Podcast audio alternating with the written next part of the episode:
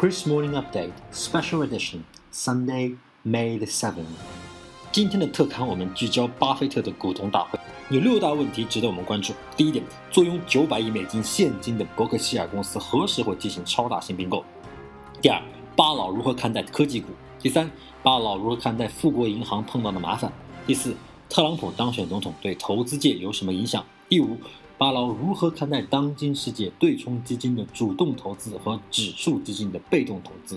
当然，最后的第六点也是我们无法逃避的一个问题，就是巴菲特的接班人到底会是谁？It's the weekend when thousands of Warren Buffett's acolytes made a nearly holy pilgrimage to Nebraska to spend money on ice cream, candy, diamonds, and doodads, while also taking the opportunity to listen to the Oracle of Omaha and his faithful sidekick, Charlie Munger, waxed poetic on all things investment related for hours on end. The Berkshire Hathaway annual meeting festivities really get underway on Saturday with a six hour question and answer marathon for shareholders, albeit a break for lunch. Last year, the whole thing will be live streamed on Yahoo Finance beginning around 10 a.m. Eastern. Here's a look at some subjects that are virtually certain to come up during the talk fast. The first question Time to make a big, big deal. With around $90 billion in cash sitting on the books, there is a growing anticipation that Buffett and company are poised to make a blockbuster acquisition.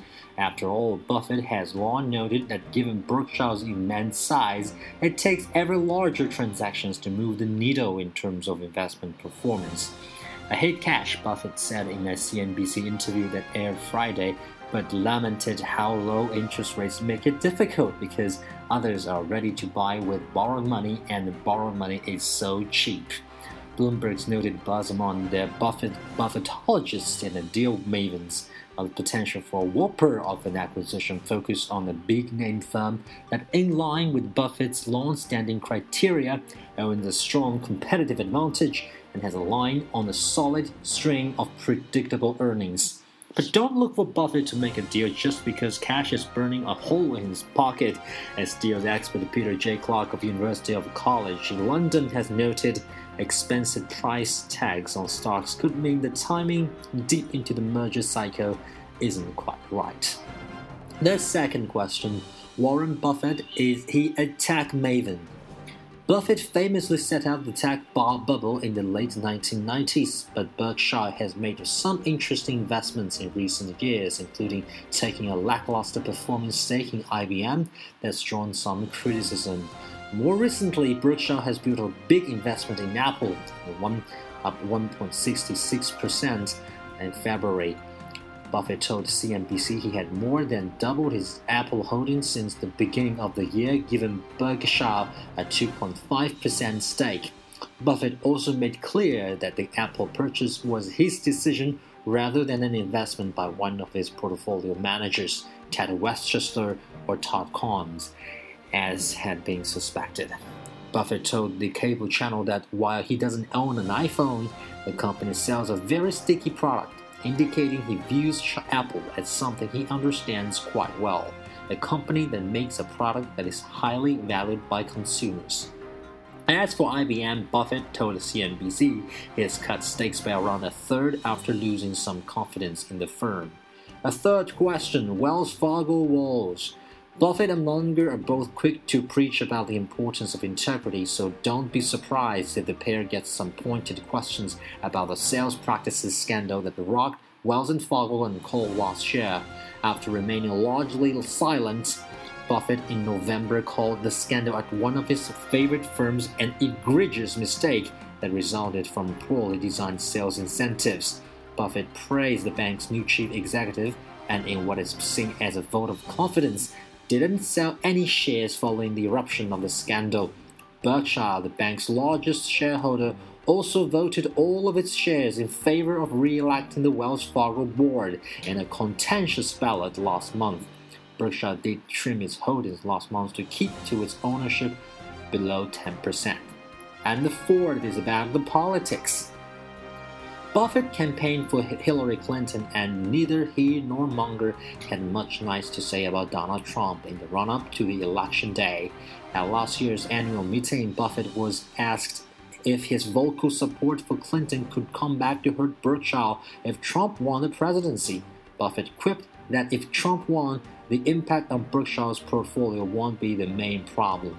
He then went on to say that he expected Berkshire to be just fine regardless of who won. So far, so good. As of Thursday's close, Berkshire's Class A and Class B shares were up just shy of 13% since election day, and Berkshire stands to benefit from many Trump proposals, including a large cut in the corporate income tax and the president's pledge to slash regulations across industries. Expect Buffett to stick to his long-term contention that U.S. is poised to remain a world beater thanks to its strong institutions and traditions, ensuring a long-term bullish outlook for stocks and the economy. And the fifth is about hedge funds and active managers.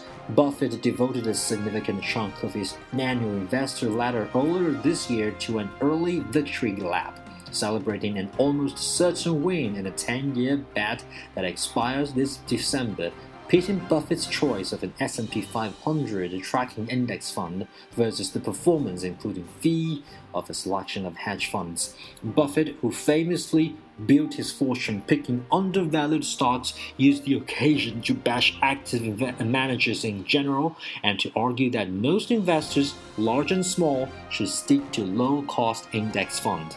Ted Seides, the former Protege Partners executive who initiated the bet, pushed back, arguing that he'd be tempted to double down on the bet over the coming 10 years period, given the historically high valuation of the S&P 500. It's a topic Buffett seems to enjoy talking about, so it is likely he'll have more to say on Saturday. And the last but not the least, succession is in focus. It's almost inevitable that 86 year old Buffett will get asked a question seeking to divine clue as to who will succeed him at Berkshire's helm. And it is almost inevitable Buffett will remain inscrutable. Several names are thought to be in the mix, including Ajit Jain, who runs Berkshire's insurance business, and Greg Abel, who leads the firm's energy operations. But Buffett has repeatedly said that only Berkshire's board knows the answer. And that's our update for the special edition on Sunday. Stay tuned for update on May the 8th.